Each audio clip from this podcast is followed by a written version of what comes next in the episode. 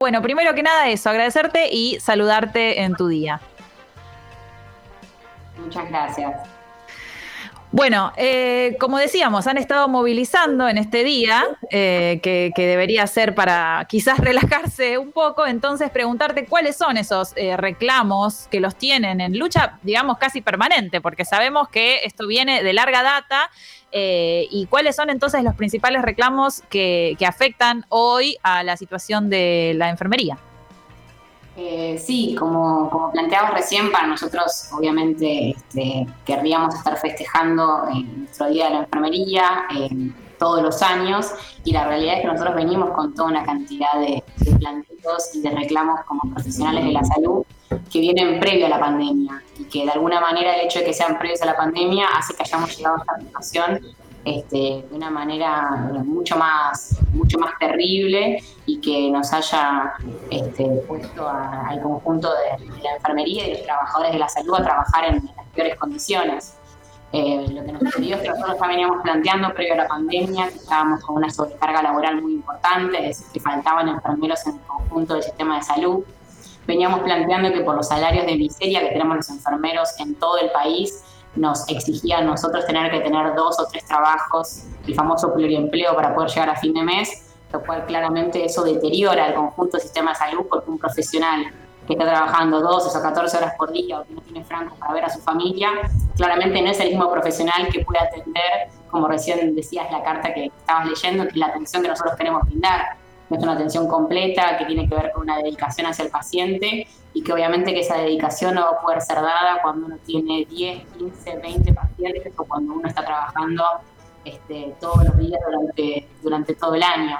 Entonces teníamos un reclamo muy fuerte con esto, estamos planteando, por ejemplo, en la ciudad de Buenos Aires, ser reconocidos como profesionales, donde planteamos que nuestro reconocimiento profesional iba a conllevar una mejora para el conjunto de la salud pública, porque vamos a poder tener un sueldo más acorde a una canasta básica familiar.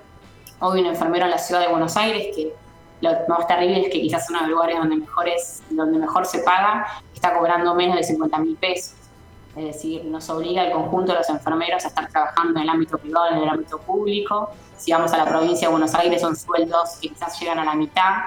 En Jujuy han habido situaciones donde las enfermeras estaban contratadas y ni siquiera cobraban en el marco de la pandemia están cerrando clínicas privadas, dejando enfermeros a la calle cuando faltan camas de UTI.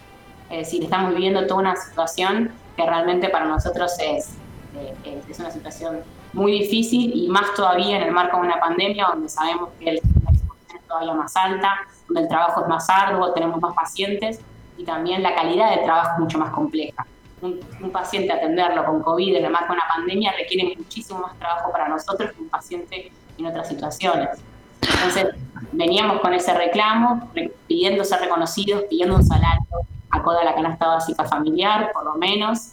Este, y bueno, la verdad es que veníamos recibiendo ningún tipo de respuesta ante esto y llegamos a la pandemia y todo esto se. Recordemos a los oyentes que estamos hablando con Erika Lubenfeld, enfermera, en el Día Internacional de la Enfermería. Y a propósito de esto del pluriempleo que mencionabas, que tiene que ver justamente con salarios que no llegan a cumplir lo mínimo indispensable para, tener, eh, bueno, una vida digna. Em, sabemos que las enfermeras y enfermeros en la ciudad de Buenos Aires eh, son considerados personal administrativo, lo cual entiendo que afecta también a ese salario, porque lo hace más bajo justamente que si fueran trabajadores de la salud. Entonces, preguntarte cómo está puntualmente ese tema, que sabemos que viene desde 2018 por lo menos que se modificó la ley, ¿cómo está hoy ese reclamo si ha tenido algún tipo de, bueno, de escucha en el gobierno de la ciudad y, cómo sigue? Sí, exactamente. Eh, nosotros hoy ese se convirtió en nuestro reclamo principal, teniendo en cuenta que en ese reclamo se engloba todo. Es decir, se, engloba la discriminación que vivimos como profesión, se engloba el salario eh, de, eso, el salario escaso que cobramos hoy en día, el problema del empleo también.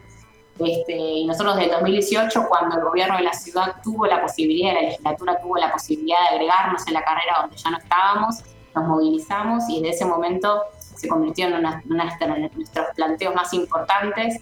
Este, y en el 2018 nos movilizamos, en el 2019, en el 2020, en el marco de la pandemia también, el año pasado realizamos paros a pesar de la pandemia, porque entendíamos que teníamos que salir a reclamar este, por todo esto, porque nadie, nadie lo hace por nosotros. Y la verdad es que hemos encontrado ningún tipo de respuesta desde el gobierno de la ciudad. Se han presentado proyectos y proyectos en la legislatura. Nos hemos movilizado el año pasado y nos, nos, recibieron con la policía echándonos de la legislatura, golpeando compañeras. Es decir, hoy no hay ningún tipo de respuesta. Nos, para nosotros es importante el paso a la carrera porque primero, como, primera instancia, terminar con una discriminación histórica que tenemos en la enfermería con el resto de las profesiones. Hoy el conjunto de las profesiones de salud, cualquier profesional que interviene en el campo de la salud, por más que sea es decir, una, una ciencia que no sea de la salud, es considerada profesional.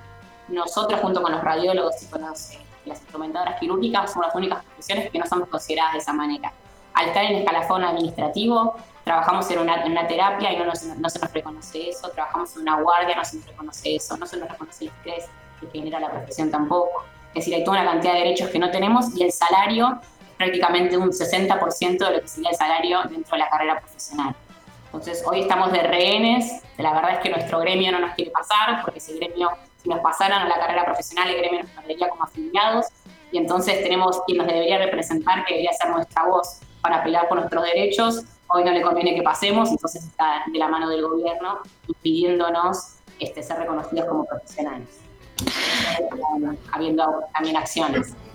Me pregunto, Erika, si hay alguna relación entre esta eh, discriminación histórica, como vos bien decías, em, que tiene que ver, bueno, puntualmente con una ley que los cambió de categoría y demás, y esta suerte de romantización que hay con el trabajo de la enfermería, creo que aún más, vos me dirás tu visión, que con los médicos y médicas, ¿no? Como hay cierta bueno, sabemos que hay una cuestión de género, que es una profesión feminizada, y yo escucho a veces comentarios que me parece que hasta infantilizan la labor de enfermeras y enfermeros, ¿no? Esto de que son ángeles, salvadores y no sé qué, que puede ser muy lindo a las nueve de la noche para aplaudirlas, pero a mí me da esa impresión, y queremos saber tu lectura, de si no hay una relación entre esa romantización de, la labor y eh, lo que termina pasando, que es que cobran la mitad del sueldo, ¿no? Sí, yo creo que, o sea, por un lado tiene que ver con la cuestión histórica y por otro lado tiene que ver con la funcionalidad, digamos, de lo que le conviene al gobierno. Históricamente es una profesión a diferencia de la medicina, como que, ¿no? Que siempre dijo el doctor, ¿no? Era una profesión que ya siempre vino de, digamos, vista como una profesión, este, ¿no? De una profesión divina, digamos, este, que siempre fue vista socialmente como en un sector este, de mucha importancia. La enfermería en sus inicios este, siempre estaba vinculada con eso, con el cuidado, este, quizás con tareas que en un principio no eran eh, profesionales o no se estudiaban como tales. Eh, y la, bueno, la enfermería hizo un enorme camino para transformarse en la profesión que hoy es, con colegas que son enfermeros profesionales, que son licenciados, que manejan terapias, que manejan casos críticos. Este, y de alguna manera, con el, a lo largo del tiempo, se fue ponderando el rol de la enfermera para mí en el sistema de salud que antes quizás no se lo ponderaba de esa manera. si hoy los pacientes pueden salir adelante, siempre va a hacerse la base de tener una planta de enfermería de profesionales este, que son los que al fin y al cabo eh, hacen, hacen toda la tarea fina. Es, una realidad y que yo creo que hoy en el sistema de salud eso se, digamos, se respeta de otra manera y se puede ver desde otro lugar, que en su momento quizás no era así la profesionalización y digamos, los estudios que hemos hecho y cómo hemos avanzado como profesión, hoy nos coloca en otro lugar pero pienso sí que se venía de otro lado, entonces quizás no es la misma situación y por eso se nota. Yo pienso que eso se aprovecha por parte de los gobiernos para no otorgarnos los derechos que nos tendrían que otorgar y no reconocernos laboralmente como nos tendrían que reconocer. claro. se tomaba como de la cuidadora este, o quien hace un trabajo clínico y bueno, hoy, hoy en día podemos ver bien que digamos, todos los estudios internacionales demuestran que si no hay una enfermería capacitada, no puede haber un sistema de salud que progrese y la realidad es que no puede haber una enfermería capacitada si la enfermera está trabajando todos los días de la semana. Queríamos preguntarte también, aprovechando que eh, sos enfermera en un hospital pediátrico, ¿verdad? En el hospital, bueno, nada menos que en el hospital Gutiérrez. Eh, preguntarte, sacándote un poco, bueno, no tanto en realidad, pero de la cuestión puntual de la situación laboral de enfermeras y enfermeros.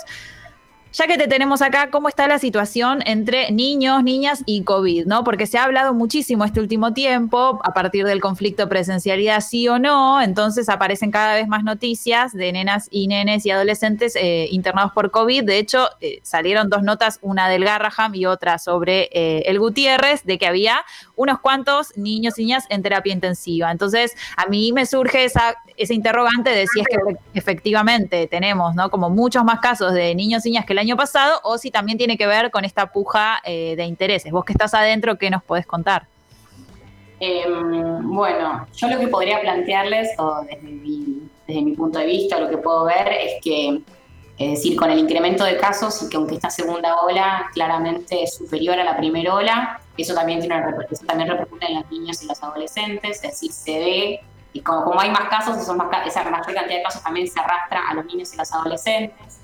En general lo que se puede ver es que los pacientes que, requieren otro tipo de, atención o que empeoran en general son, son niños o adolescentes con otras enfermedades previas, es decir, que no, no es que se ven eh, así gran cantidad de casos en niños sanos, sino que como sucede, por ejemplo, con los jóvenes adultos, que muchas veces son quienes tienen otras patologías que se agravan y a partir de, digamos, de tener coronavirus se enfrentan a, una situación de tener que una terapia intensiva. Este, pero que bueno, ese incremento de casos se me parece que se va más con, con, la, con la, curva general. Eh, sí pienso que lo de la presencialidad, bueno, es un problema más que no tiene que ver solamente con los chicos.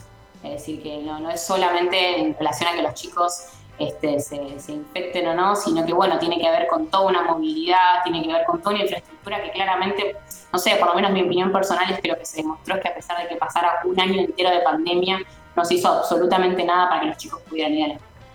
Es decir, no puede haber presencialidad, no, yo no creo que no pueda haber presencialidad. ¿no? El tema es que para que haya presencialidad tiene que haber una disposición por parte de los gobiernos de organizar este, la educación de otra manera, es decir, la movilidad de los chicos a la escuela, la posibilidad de los docentes, de que estén vacunados, de que haya, no puede ser que los chicos vayan a la escuela y hoy lo que esté circulando es que les ponen, poner tres pares de media. Es decir, tampoco así se puede ir a la escuela. Yo no me imagino tener que ir a la escuela y tener que estar con, con todas las capitas de cebolla, decir, porque van a estar todas las ventanas abiertas. Es decir, tendría que poder haber otro tipo de, este, de presencialidad. Así que me parece que tiene que ver más con eso y con toda la movilidad y después también al fin y al cabo los chicos pueden ser este, la, también la transmisión, transmisores de la enfermedad. Y bueno, muchas veces esos chicos tienen familiares de riesgo y hace que el virus circule. Y bueno, a la base de que no avance la, la vacunación como tiene que, avanzar, obviamente eso en un marco de una, de una curva que asciende puede ser un problema. Erika, eh, ¿cómo estás? Aileen Russo te saluda, como para ir eh, cerrando también esta, esta entrevista que nos parece que esclarece muchísimas cosas. Te quiero preguntar por tema insumos, ya que hablas de tu espacio de trabajo, puntualmente en lo que es enfermería, digamos, puntualmente en la primera línea de trabajo, que es la que ocupas vos, ¿cómo está la situación hoy? Em, bueno, en este momento nosotros eh, hay insumos, es decir, contamos hoy, hoy nosotros tenemos los insumos para, para poder trabajar. Muchas veces lo que nos pasa es que quizás eh, no hay tantos insumos como había al principio, es decir, hay insumos, pero, digamos, para cuidarlos. Esa es la, esa es la sensación que, nos da, es decir, que el insumo está, pero bueno, muchas veces no es el insumo de la mejor calidad, este, y al mismo tiempo no pareciera ser que, que hay insumos, pero que hay que ir utilizándolos de una manera bien cautelosa, que bueno, nosotros en el hospital público muchas veces nos acostumbramos a eso, pero bueno, esa, esa es la sensación.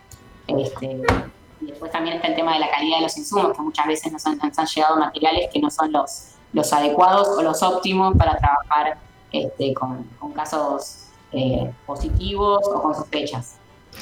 Erika Lubenfeld, te agradecemos estos minutos en tu espacio de trabajo. Te vemos, le contamos a los oyentes que te vemos en, nuestra sala virtual, allí eh, lista para empezar el turno. Así que, de nuevo, gracias, feliz día y ojalá podamos conversar en un escenario un poquito más amigable y ojalá los pasen a ser trabajadores de salud, que es lo que corresponde.